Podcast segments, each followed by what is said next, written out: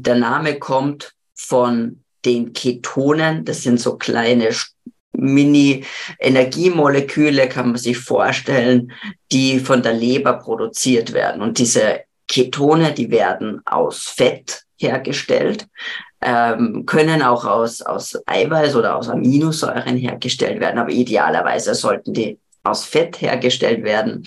Und wenn ich jetzt mich versuche, ketogen zu ernähren, heißt also, ich möchte durch die Ernährung diesen Stoffwechselzustand der Ketose erreichen, ja, dann ist es so, das haben wir schon gehört, ich könnte fasten, aber das ist natürlich endlich, wie lange man fasten kann und auch nicht für jeden sinnvoll natürlich. Jetzt gibt es halt die Möglichkeit, dass ich durch eine geschickte Manipulation meiner Ernährung auch in diese Ketose komme und somit den Fastenstatus ein wenig nachahme. Fasten ohne Hungern, nämlich Kohlenhydratfasten. Darum geht es heute. Theresa Arietta begrüßt dich. Wir sprechen heute über die heilsame Ketose und was die ketogene Ernährung für uns Frauen in der zweiten Lebenshälfte bewirken kann. Ich habe Keto-Expertin Julia Tulipan eingeladen. Ihr werdet nun ganz neue Sachen über ketogene Ernährung und Ketose hören. Also erstens einmal, wie der Ketose beim Abnehmen hilft, wie, wie sie dich aber auch insulinsensitiver macht, was sie auch zu deiner Hormonbalance beitragen kann und wie sie dir bei Wechseljahresbeschwerden hilft. Willkommen beim Medomio Podcast. Der Immer Jung Podcast von Medomio. Gesundheit und Energie in der zweiten Lebenshälfte.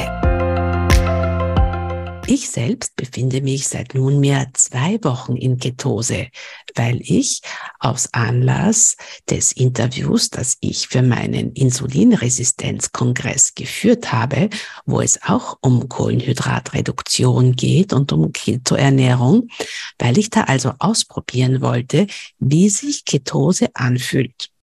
Und ich kann euch sagen, es fühlt sich großartig an. Man ist immer satt und ich bin auch schon um zwei Kilogramm leichter. Und außerdem bin ich nun über sämtliche süße Versuchungen erhaben. Neben mir könnte sich jetzt ein Turm aus Schokolade und Eiscreme aufbauen und ich würde diesen Turm überhaupt nicht einmal eines Blickes würdigen, weil ich nämlich meine hart erworbene Ketose nicht gefährden möchte, denn die ersten vier Tage waren so richtig hart. Viel geholfen hat mir hier ein medizinischer Videokurs zur Keto-Ernährung. Den verlinke ich euch dann in den Show Notes. Über Keto-Ernährung wird viel geforscht.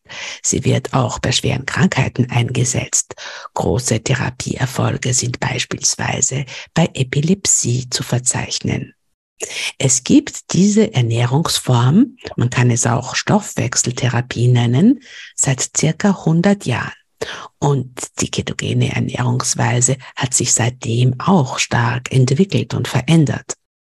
Uns allen tut es auf jeden Fall gut, unsere Glykogenspeicher in der Leber einmal so richtig zu entleeren und zumindest eine Zeit lang auf Zucker und Stärke zu verzichten. Hört nun von Buchautorin, Podcasterin und Keto-Coach Julia Tulipan, was ihr damit für eure Gesundheit erreichen könnt. Dann ganz herzlich willkommen, liebe Julia Tulipan, zu diesem Interview. Schön, dass du dir Zeit nimmst. Sehr gerne. Liebe Julia, du bist äh, Keto-Expertin. Du, du hast einen eigenen Job mit äh, Keto-Produkten. Du bist Podcasterin. Äh, du bist Buchautorin und seit vielen Jahren in diesem Thema engagiert. Was würdest du sagen, was kann Low Carb und Keto-Ernährung für Frauen in den Wechseljahren äh, Positives tun? Es kann dabei helfen, dass man die über, überzähligen Kilos doch leichter wieder in den Griff bekommt und dass man sich vor allem voller Energie und Kraft fühlt. Ganz toll. Erzähl doch bitte, wie du selber zu dem Thema Keto gekommen bist. Stell dich doch bitte ein bisschen vor für unsere Zuhörerinnen und Zuhörer. Na, sehr gerne. Also äh, ich bin eigentlich, ich bin Biologin und Ernährungswissenschaftlerin. Und zuerst war die Biologie und dann kam die Ernährungswissenschaft später dazu. Und ähm, so mein Interesse für Ernährung geht aber schon weit zurück. Wirklich schon mit 15, 16 begonnen, einfach mich mit dem Thema zu befassen. Es war dann so, dass ich so mit ähm, äh, Anfang mit der 30 eigentlich ging es mir eigentlich sehr, sehr schlecht, obwohl ich alles so gemacht habe, wie man das machen soll, mit wenig Essen und viel Bewegung und Kalorienzählen und Fettarm und Vollkornprodukte und eigentlich richtig genau das gemacht, was man machen soll, aber es ging mir immer schlechter und schlechter und schlechter mit Depressionen, chronischen Rückenschmerzen, ähm, vollkommen unerklärliche Gewichtszunahme, und bin dann auf meiner verzweifelten Suche nach einer Lösung auf, auf äh, Low Carb gestoßen und eigentlich mehr auf diesen evolutionären Ansatz.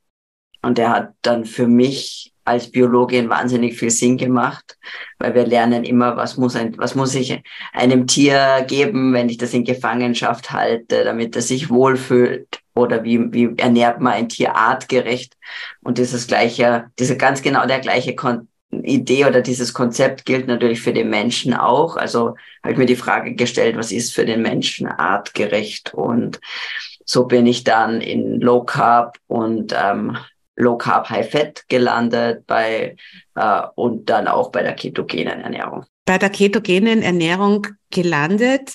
Das heißt, du du lebst jetzt ketogen äh, schon seit vielen Jahren. Seit oh, ja, wie lange? Ja. Wie lange? Ähm, seit, also fünf Jahre jetzt sicher. Und, und immer wieder, das ist natürlich, sind, da hat man wieder Phasen. Es ist nicht so, dass ich jetzt, wenn ich irgendwo in, in einem Hotel bin oder so, oder, oder dass man dann nicht mal was anderes isst, aber ähm, also so, ich würde sagen, seit fünf Jahren bin ich sicherlich mehr oder weniger durchgängig in Ketose, weil es mir einfach damit am besten geht. Ja, das ist es einfach, weil ich mich da einfach am wohlsten fühle, weil ich damit mein Gewicht ähm, vollkommen problemlos halten kann, weil ich intuitiv essen kann. Und das war lange Zeit für mich etwas quasi Unvorstellbares, dass ich ein normales Verhältnis zum Essen haben kann. Und ähm, es ist unglaublich, wie befreiend es einfach ist. Und man denkt vielleicht zuerst, oh Gott, da muss ich mich ganz viel mit Ernährung beschäftigen. Aber eigentlich ist es ganz genau andersrum. Man denkt viel weniger an Essen und hat auf einmal Zeit für andere Dinge und das ist nicht so konsumierend. Vielleicht kannst du für die Zuhörerinnen, die das sich da noch nicht so gut auskennen, kurz sagen, was da die Prinzipien von Keto sind. Wie funktioniert das? Hm. Genau, vielleicht fangen wir so an was ist überhaupt oder Keto oder ketogene Ernährung, das klingt schon mal so komisch, ja. Und das ist eigentlich nur deswegen, weil es ein ganz, weil es ein wirklich messbarer Stoffwechselzustand ist, den man damit erreicht. Und dieser Zustand heißt Ketose. Das kann man nachschauen, das ist definiert. Und die Ketose ist eigentlich etwas ganz Natürliches für uns. Das heißt, wir verbringen, also es ist einmal typischerweise oder es ist das Markenzeichen des Fastenstoffwechsels. So fangt es mal an. Ja. Also immer, wenn man fastet, wenn man mal so zwei Tage vielleicht auch schon mal gefastet hat oder so Suppenfasten oder Wasserfasten gemacht hat, dann war man sehr wahrscheinlich schon in dieser Ketose, in dieser ominösen. Und, ähm, und das Lustige ist, äh, wir verbringen auch die ersten Lebenswochen und Monate in Ketose, denn Babys sind von Natur aus in diesem Zustand. Es hat vielerlei Gründe, zum Beispiel, weil wir dadurch äh, unser Gehirn mit mehr Baustoffen und Energie versorgen können. Äh, und das heißt, Ketose ist irgendwie was, was uns schon lange begleitet. Natürlich, wenn wir jetzt wieder an die Evolution denken, es hat immer Zeiten gegeben, wo es mal weniger zum Essen gab oder weniger Kohlenhydrate. Wir denken an den Winter zum Beispiel. Ja, das heißt, es war für uns immer, es war, ist für uns natürlich, zumindest phasenweise in dieser Ketose zu verbringen. Ähm, der Name kommt von den Ketonen. Das sind so kleine Mini-Energiemoleküle, kann man sich vorstellen, die von der Leber produziert werden. Und diese Ketone, die werden aus Fett hergestellt, ähm, können auch aus, aus Eiweiß oder aus Aminosäuren hergestellt werden, aber idealerweise sollten die aus Fett hergestellt werden.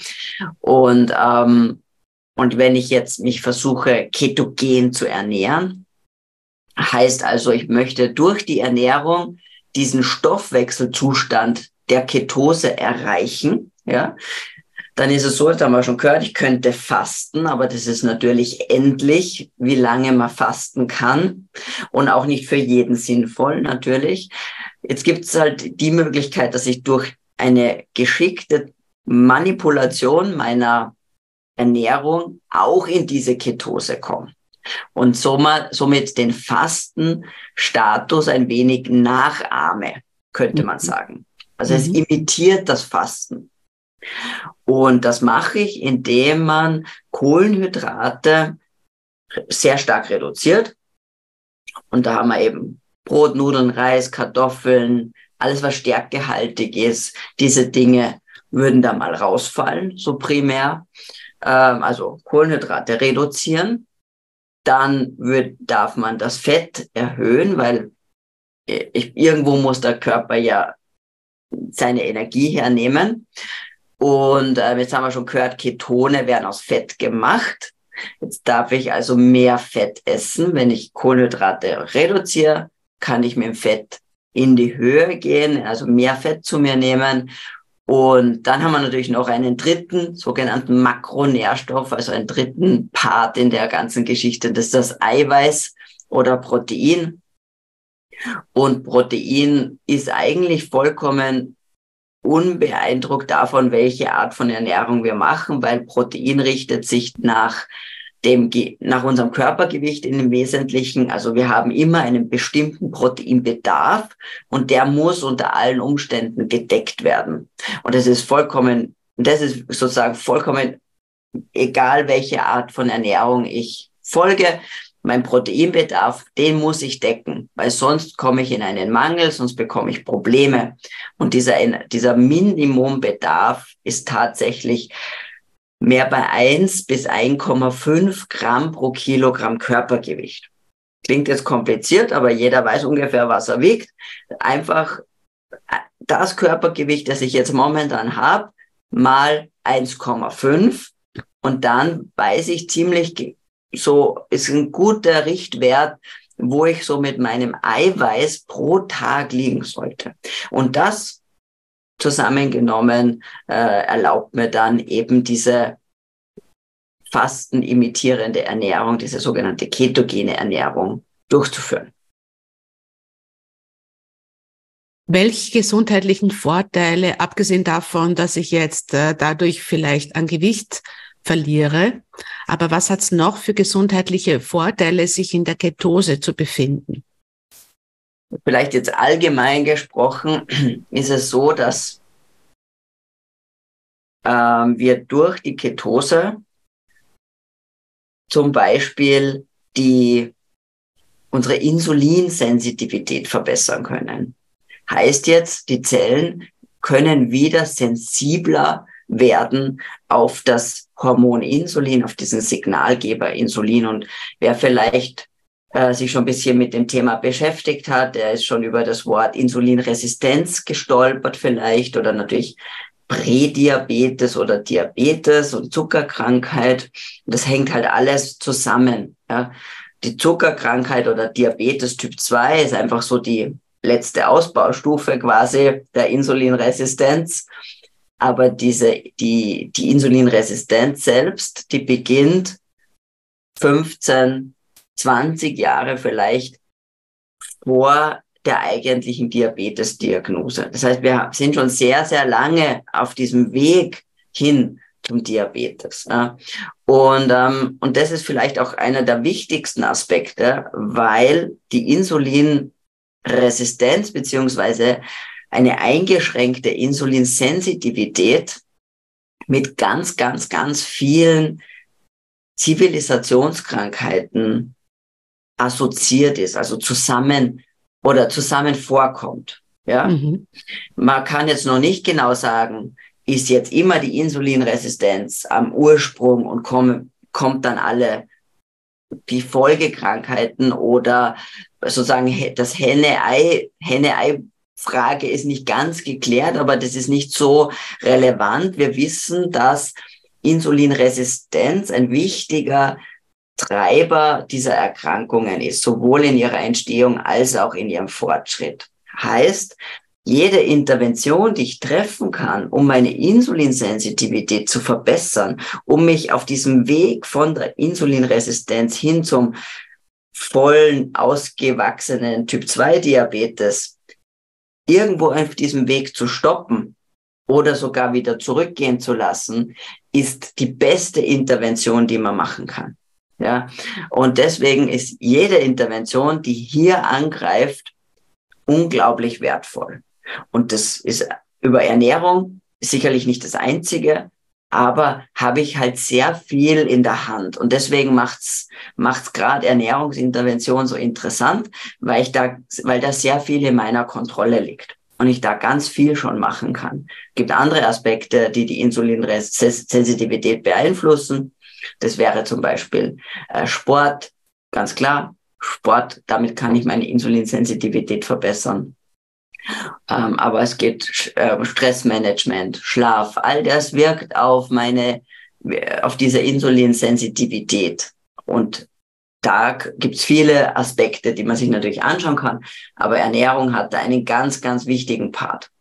Und ähm, die ketogene Ernährung kann hier initial sehr schnell sehr viel bewirken.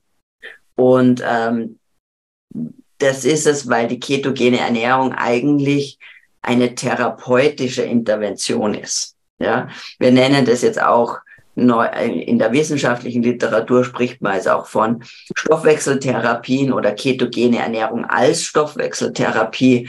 Äh, das hat sich jetzt als Begriff auch, auch, Wesen, auch durchgesetzt, weil es viel genauer beschreibt, was die ketogene Diät oder die ketogene Ernährung eigentlich macht. Ja, sie wirkt als Therapiewerkzeug auf den Stoffwechsel.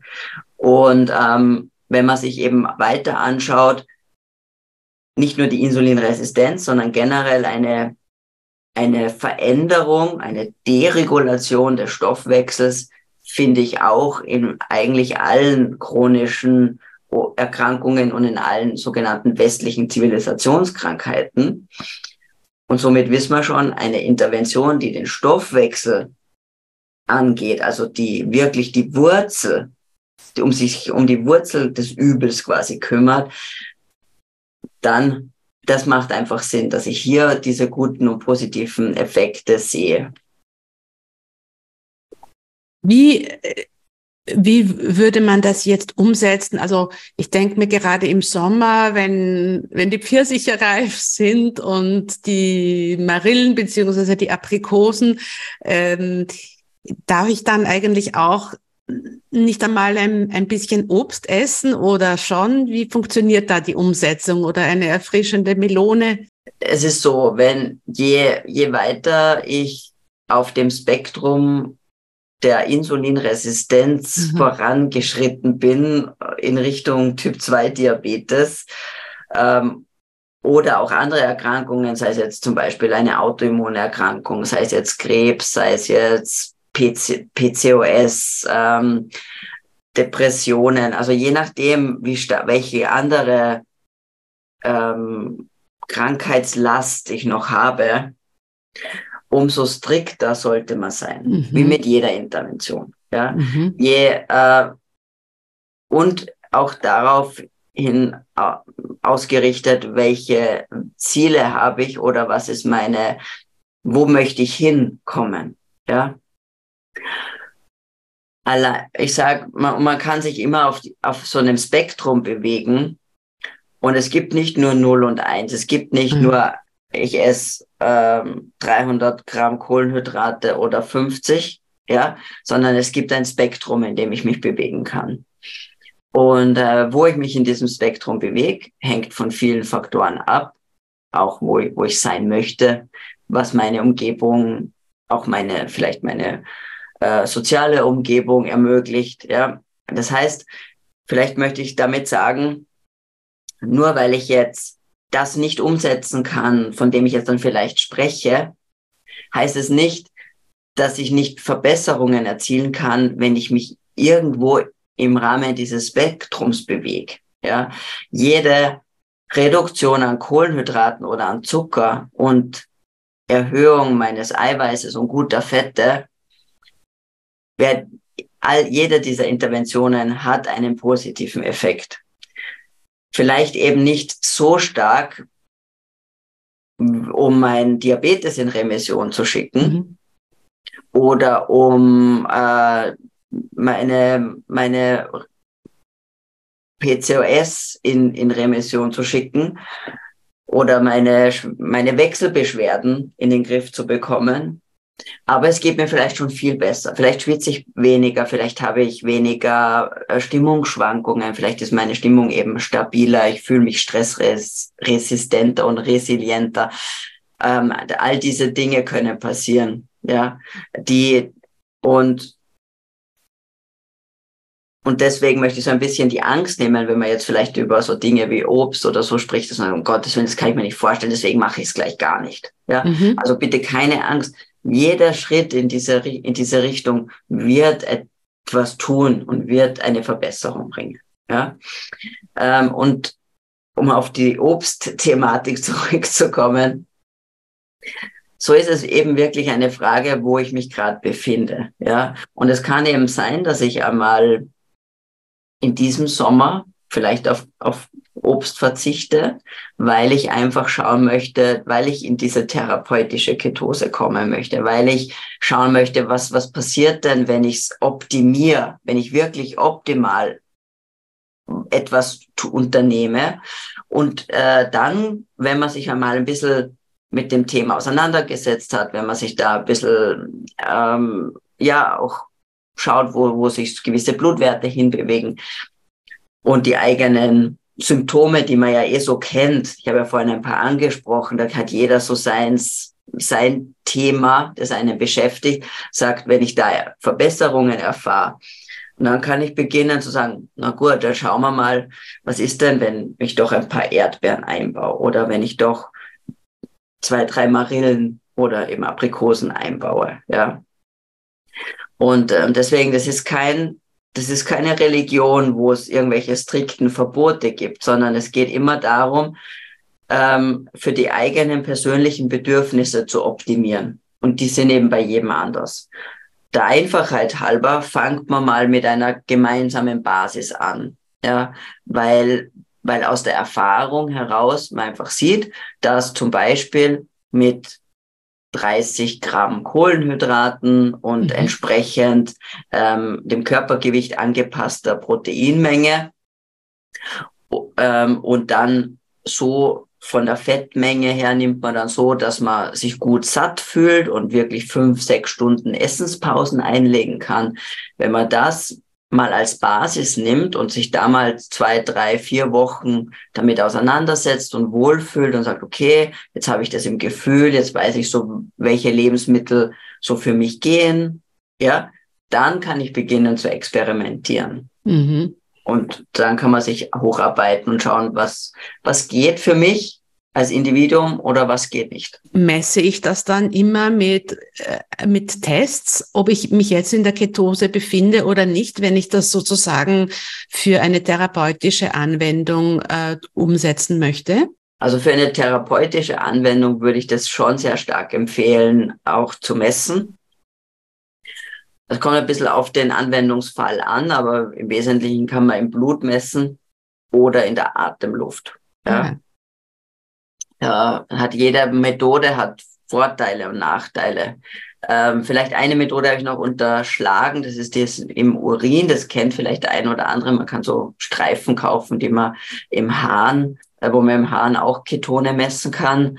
Das ist äh, für den Anfang absolut äh, vernünftige Methode. Ja, so für den Einstieg, um mal zu schauen, ver ver verfärbt sich das Ding überhaupt, ja.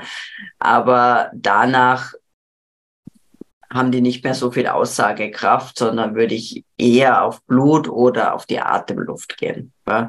Und ähm, dann ist es so, dass man sich jetzt auch nicht das jetzt für den Rest des Lebens jetzt, ähm, in, die, in den Finger stechen muss, aber das hilft halt mal am Anfang ein Gefühl zu bekommen, ja.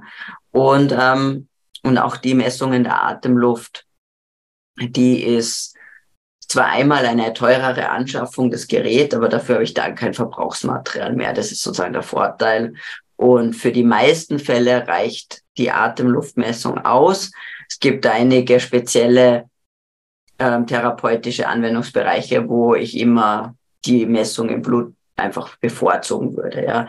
Aber wenn es jetzt einfach gerade jetzt im, um das Thema, das ja jetzt von dem, von dem Interview ist, wo es jetzt mehr um, um die äh, Menopause oder den, das, ja, die zweite Hälfte des, des ähm, weiblichen Lebenszykluses dann auch geht, wo sich die, Hormon die hormonelle Veränderung im Vordergrund steht, äh, wo wir solche Dinge eben haben wie ähm, Stimmungsschwankungen, vor allem die, dass man sich einfach ein bisschen dünnhäutig sozusagen fühlt, dass man sagt, ähm, dass auch die Haut sich verändert, äh, dass man vielleicht weniger straff die Haut ist oder dass man ähm, die jetzt auch ähm, verminderte Libido zum Beispiel hat, die Schleimhäute trocken werden, dass die ähm, natürlich Gewichtszunahme ist immer wieder ein Thema, hormonelle Stabilität. Ja, und in dem Kontext muss ich nicht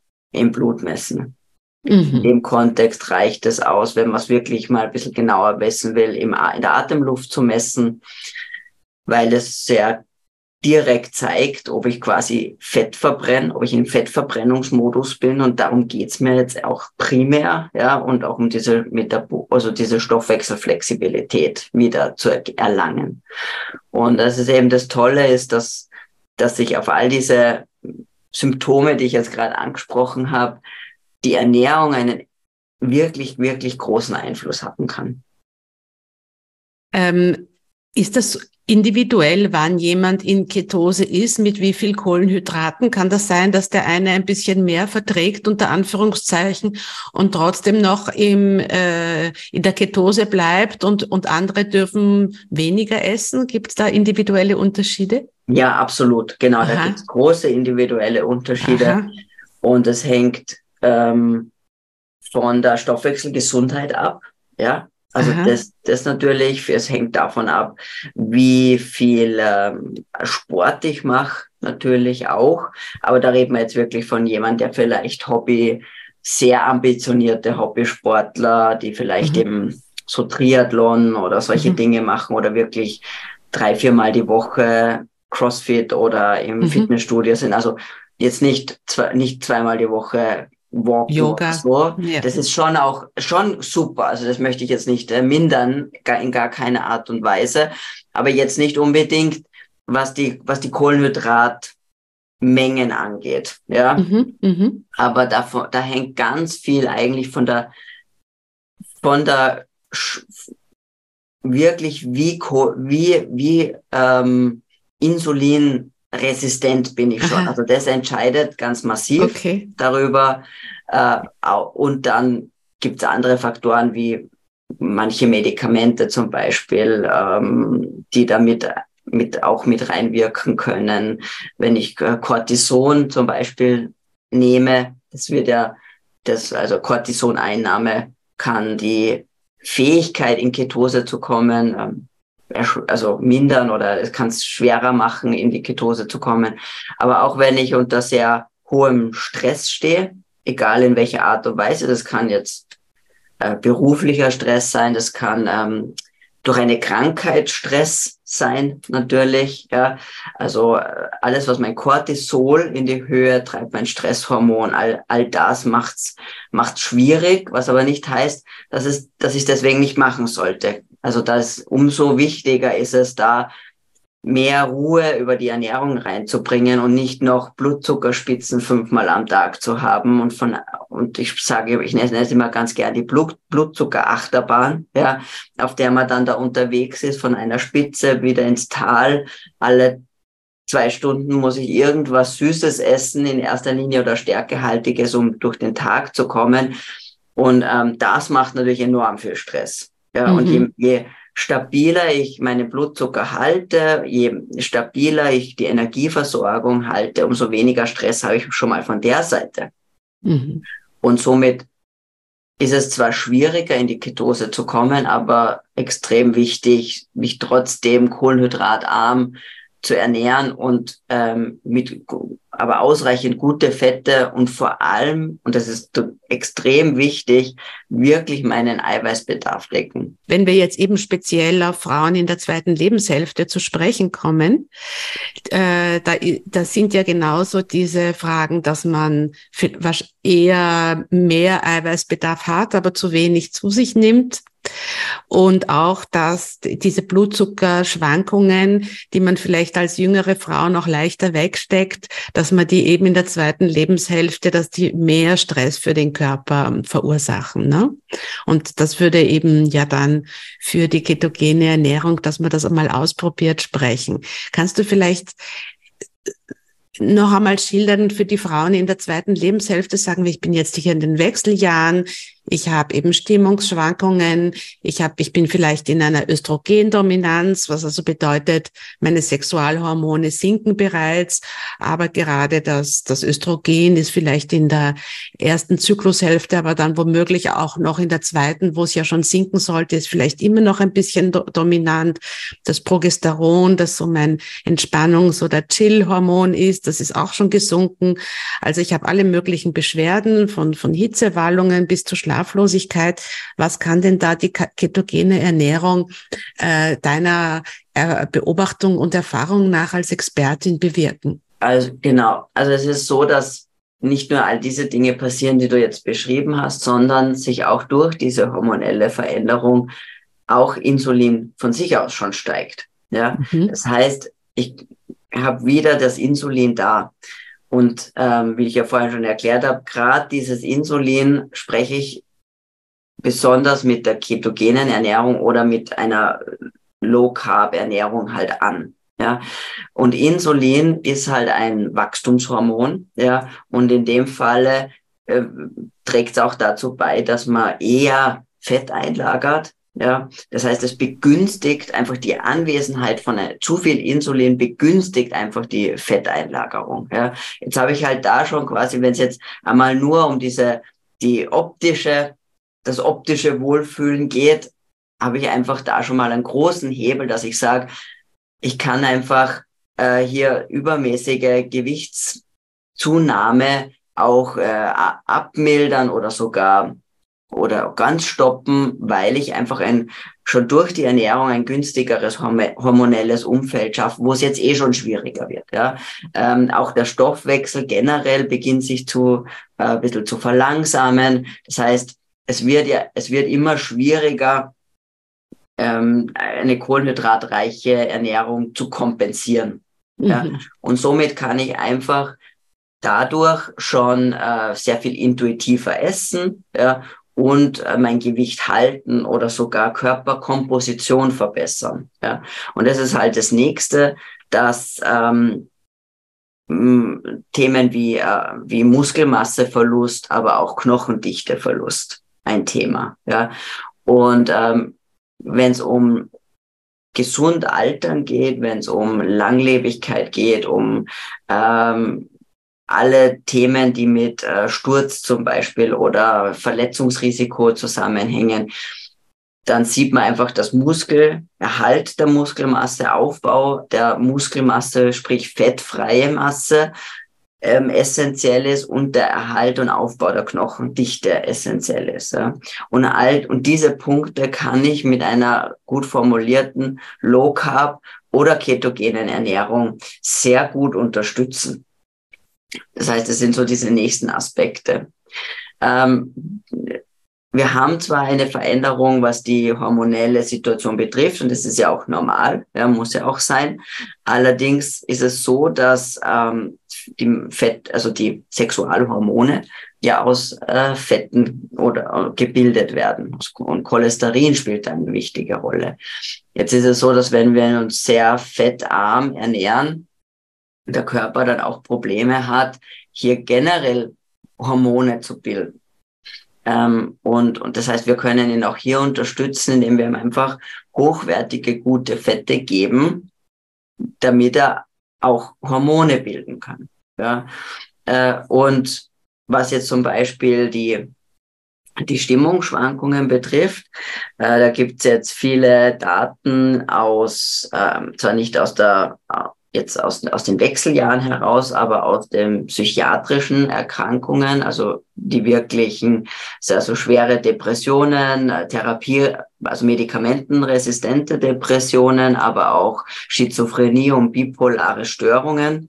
Äh, und da sieht man, dass eine therapeutische ketogene Ernährung die Symptome so stark verbessern kann, dass sie sogar, dass man von einer Remission spricht bei diesen schweren psychiatrischen Erkrankungen. Ja, wow. Kommen jetzt die ersten ganz tollen Arbeiten heraus. Pilotstudien sind jetzt publiziert. Das heißt, jetzt, ist, jetzt kann man dann auch klinische Studien machen. Das ist immer die Voraussetzung für eine klinische Studie ist, dass ich eine Pilotstudie habe und zeige, dass die Intervention nicht gefährlich ist und niemanden schadet. Und da gibt es jetzt unglaubliche Erfolge und ganz, ganz tolle ganz, ganz tolle Ergebnisse, was diese schweren psychiatrischen Erkrankungen betrifft, wo quasi nur eine Ernährungsintervention bessere Erfolge gibt, als es Medikamente können. Das möchte ich mal vorausschicken. Und wir wissen jetzt einfach auch viel mehr über die Wirkmechanismen. Und ein Wirkmechanismus ist, dass Ketone tatsächlich auf die Gehirnchemie also wirken. Und hier im Gegensatz zu einem Medikament, das mir eine Sache hemmt oder eine andere Sache aktiviert und somit auch Dysbalancen bringen kann, habe ich bei der Ernährungsintervention durch eine ketogene Ernährung nie eine übermäßige Hemmung oder, eine übermäßige Aktivierung, sondern immer eine Modulation. Heißt, eine Ausbalancierung genau aufs richtige Niveau. Und das macht's so spannend. Und hier sehen wir zum Beispiel die beiden Neurotransmitter GABA und Glutamat. Ja. Und GABA ist quasi die, die Bremse, Glutamat ist die, äh, ist der, das Gaspedal. Und wir wissen, dass in vielen psychiatrischen Erkrankungen genau diese Balance nicht stimmt zwischen diesen beiden Neurotransmittern. Und hier zum, nur als ein Beispiel, hier greifen die Ketone ein und helfen, das auszubalancieren. Ja, und was bei psychiatrischen Erkrankungen passiert, passiert natürlich dann auch in einem gesunden Gehirn. Halt habe ich einfach nicht eine schwere Depression, sondern einfach unter Anführungszeichen nur Stimmungsschwankungen, die aber genauso beeinträchtigend und Lebensqualität mindernd sein können, natürlich. Und hier habe ich dann diese, diese ähm, ausbalancierenden Effekte. Ich habe ja vorher noch das Thema Östrogendominanz angesprochen oder überhaupt äh, hormonelle Disbalancen jeglicher Art. Es kriegen ja äh, oft die Frauen auch Schilddrüsen unter Funktion oder also ich zum Beispiel habe äh, eine Hashimoto-Diagnose, ja. Äh, ist da die, wie wirkt denn da die ketogene Ernährung generell auf die Hormonbalance, auch auf die Östrogendominanz zum ja. Beispiel. Ist das hilfreich? Also ja, man sieht, dass es immer ausbalancierend eben wirkt, sehr wahrscheinlich, weil immer irgendwo eine Insulinresistenz und eine Fehlregulation des Stoffwechsels und somit der mhm. Zelle und der Mitochondrien, also die, die Kraftwerke der Zelle sind ja die Mitochondrien und bis auf diese Ebene hinunter wirken Ketone und die ketogene Ernährung. Und wir sehen einfach, dass viele dieser Wechselbeschwerden oder dieser Probleme immer schon mit einer eingeschränkten Funktionsfähigkeit auch der, dieser Mitochondrien zusammenhängt. Ja, mhm. die sind einfach die das kleinste Teilchen da drinnen quasi. Und wenn denen schon nicht gut geht, dann kann hinten nach alles andere auch nicht optimal funktionieren. Ja. Und deswegen sieht man das. Und vielleicht noch ein Wort zum, zum Hash, zu Hashimoto. Das ist eine Autoimmunerkrankung. Ja. Und ähm, auch bei Autoimmunerkrankungen generell sieht man eine sehr, sehr vielversprechende Ergebnisse äh, was der Umstieg auf eine entsprechend formulierte ketogene Ernährung ist, weil Keto per se heißt ja jetzt noch nicht, ähm, sagt noch nicht genau welche Lebensmittel, ja, und dann spricht man eigentlich von einem Autoimmunprotokoll, das ja. beinhaltet oder schließt gewisse Lebensmittelgruppen aus, die grundsätzlich Keto sind, aber in diesem Autoimmunprotokoll ganz strikt vermieden werden, wie zum Beispiel Gluten oder Soja, weil, ähm, weil wir wissen, dass diese Best oder Bestandteile, zum Beispiel das Gluten oder Bestandteile der Sojapflanze besonders disruptiv wirken können auf zum Beispiel die Schilddrüse. Ja. Und äh, bei Autoimmunerkrankungen habe ich auch immer eigentlich die Darm, den, den, einen Darm, eine Darmproblematik, eine Dysbiose, einen Leaky Gut, ja. Einen durchlässigen einen Darm. Einen durchlässigen Darm, genau, wo einfach das sehr wahrscheinlich einen sehr engen Zusammenhang mit dieser, mit der Aktivierung dieser Autoimmunerkrankung hat und zusammenhängt. Ja. Und, ähm, und oft ist es auch so, dass eine Autoimmunerkrankung, sagt man, kommt selten allein. Meistens, oft sieht man noch andere Autoimmunerkrankungen, die damit eine, mit vorkommen. Meistens, also bei Hashimoto und Zöliakie hängen zum Beispiel sehr eng zusammen. Wir sehen ähm, rheumatoide Arthritis und Psoriasis zum Beispiel. Also es gibt immer so Komplexe, die irgendwie zusammenhängen. Gerade wenn man solche Krankheiten hat oder wenn man äh, eben hormonelle Disbalancen hat, ist es durchaus einen Versuch wert, äh, mal die ketogene Ernährung auszuprobieren. Was ist, wenn ich eine sehr sportliche Frau in der zweiten Lebenshälfte bin?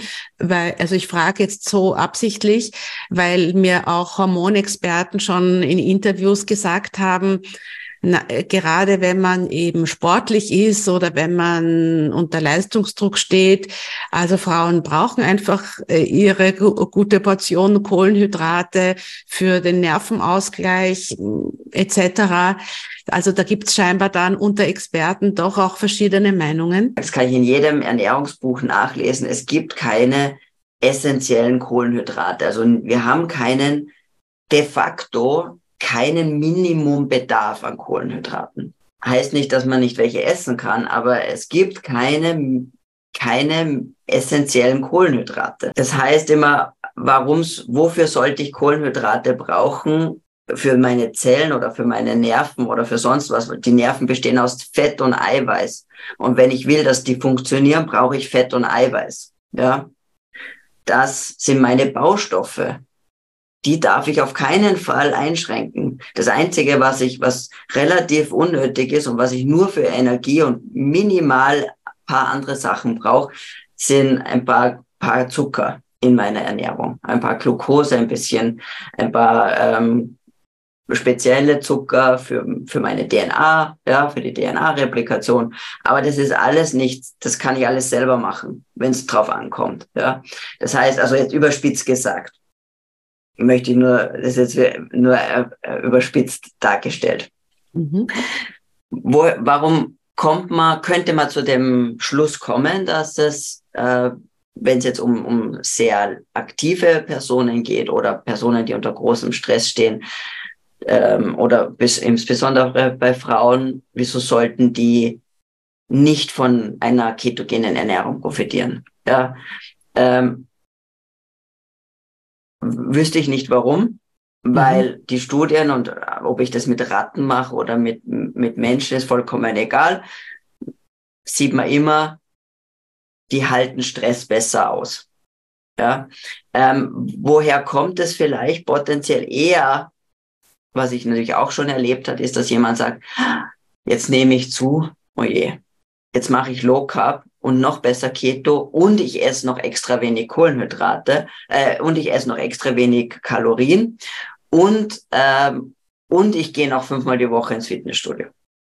Ja, das ist eine ganz schlechte Idee. Ja, aber dann ist die Frage, ist es jetzt die Low Carb Ernährung oder die ketogene Ernährung oder ist es die Kombination aus zu wenig Essen, zu wenig Regeneration, zu viel Training, zu viel wollen auf einmal. Ja, also wenn ich meinen Proteinbedarf decke, und da fängt schon mal an, dass das für die, dass das für die meisten eine große Herausforderung ist, ja. wenn ich meinen Nährstoffbedarf decke, und darauf muss ich achten, dann ist es, dann spricht überhaupt nichts dagegen, einer ketogenen Ernährung zu folgen.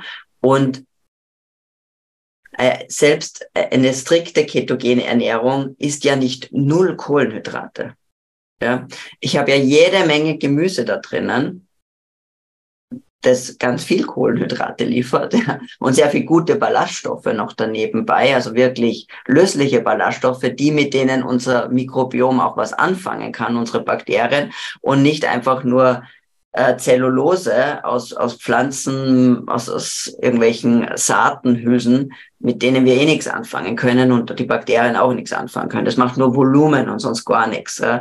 Aber die wirklich die, die Ballaststoffe, die ich haben will, die löslichen Ballaststoffe, die unsere Darmbakterien fermentieren können, die habe ich unendlich in Gemüse. Und dann, wenn ich noch ein paar Nüsse dabei habe und die ein oder andere Kokosflocken oder Leinsamen, komme ich leicht, leicht, leicht, leicht auf diese 30 Gramm oder sogar noch mehr Ballaststoffe. Ja. Und wie gesagt, ich habe sehr viel grünes Gemüse mit dabei. Ja. Und, ähm, und da habe ich eh Kohlenhydrat. Das also man kommt eh nicht auf, auf null Prozent Kohlenhydrate. Ja. Also die, der Bedarf ist auf jeden Fall gedeckt. Wenn ich jetzt jemand bin, der ähm, wirklich leistungsmäßig Sport betreibt und auch als Frau einen relativ niedrigen Körperfettanteil habe, ja, dann würde ich sagen, und da sind wir wieder bei der Individualisierung, natürlich kann die Person mehr Kohlenhydrate essen. Ja, angepasst an die individuellen Bedürfnisse. Und wenn ich super ambitioniert bin und 20 Stunden die Woche für ein Triathlon trainiere und als Frau, weiß ich nicht, unter 20 Prozent Körperfett habe, ja, dann muss ich A, viel mehr essen, auch mehr Fett essen und ich kann auch durchwegs ähm, Kohlenhydrate mit dabei haben. Mehr, Haferflocken, Quinoa, Reis, ja, solche Dinge zum Beispiel. Kartoffeln ab und zu mal, vor allem ums Training herum. Ähm, also eben, das ist keine Religion, das ist kein, kein Dogma, sondern es geht immer um Individualisierung und es an meine persönlichen Bedürfnisse und Zielsetzungen anzupassen. Mhm. Ja gut, also das waren schon sehr spannende Einblicke. Also mir würden jetzt noch tausend Fragen einfallen über äh, welche Art von Proteinen, welche Art von Nährstoffen zur Begleitung, welche welche Art von Fett. Aber ich glaube, wenn man wenn man jetzt, also wir könnten jetzt noch eine Stunde sprechen, wenn man da Näheres wissen will, du bietest ja auch Begleitung an und hast auch äh, auch Bücher geschrieben oder diesen diesen von diesem Keto Kompass weiß ich, den du gemeinsam mit Ulrike Gonda und noch anderen geschrieben hast zum Beispiel. Und da steht ja auch sehr viel drinnen. Ja, der Keto-Kompass ist schon, würde ich sagen, für die sehr, sehr, sehr Interessierten. also es ist schon mehr so ein Nachschlagewerk, ja. sicherlich auch für jemanden, der da wirklich tiefer einsteigen möchte, der das tiefer verstehen will. Ja, ich habe noch ein, ein leichter zugängliches Buch geschrieben, das heißt Keto 120 Fragen, alles, was Sie wissen müssen. Ja, äh, das ist ein, so ein gelbes Cover, findet man einfach, wenn man nach meinem Namen zum Beispiel auf Amazon sucht. Ja, mm, da habe ich eben wirklich in so einem Frage-Antwort-Stil versucht, diese 120 Fragen eben zu beantworten, die mir am häufigsten begegnet sind in den letzten zehn Jahren. Ja, also da kann man, kann man sich sicherlich einiges rausnehmen und ist sich sehr wahrscheinlich für die meisten ein guter Einstieg.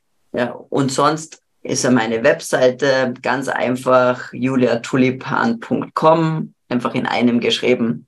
Ich habe über 500 Artikel zu den unterschiedlichsten Themen, alles was mit Gesundheit, Leistungsfähigkeit, Stressresilienz zu tun hat, da geht es um Schlaf natürlich, um, um äh, Sachen wie Fasten oder Kaltbaden oder Waldbaden und alle möglichen Themen, nicht nur Ernährung, ja, äh, behandle ich da. Und sonst gibt's noch ein Podcast, das findet man auf YouTube als Videopodcast oder man kann es über Spotify oder äh, äh, Apple Podcast abonnieren.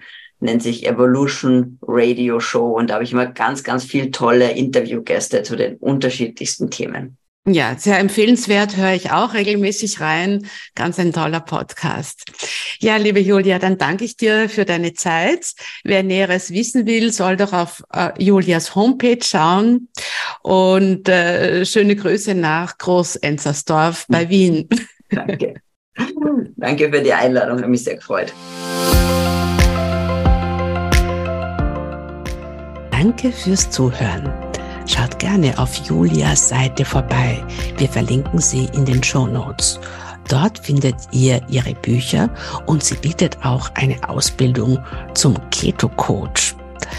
Außerdem verlinke ich dir den Videokurs zur ketogenen Ernährungsumstellung, von dem ich am Anfang des Podcasts heute gesprochen habe, der mir sehr geholfen hat bei meiner eigenen Keto-Kur und der mir immer noch hilft. Julia ist übrigens eine von über 30 Speakerinnen bei meinem Medomio-Kongress zur Insulinresistenz, der am 25. August startet. Er dauert zehn Tage, die Teilnahme ist kostenlos. Du kannst dich bereits jetzt anmelden. Danke fürs Zuhören. Wir sehen uns wieder in 14 Tagen. Deine Theresa.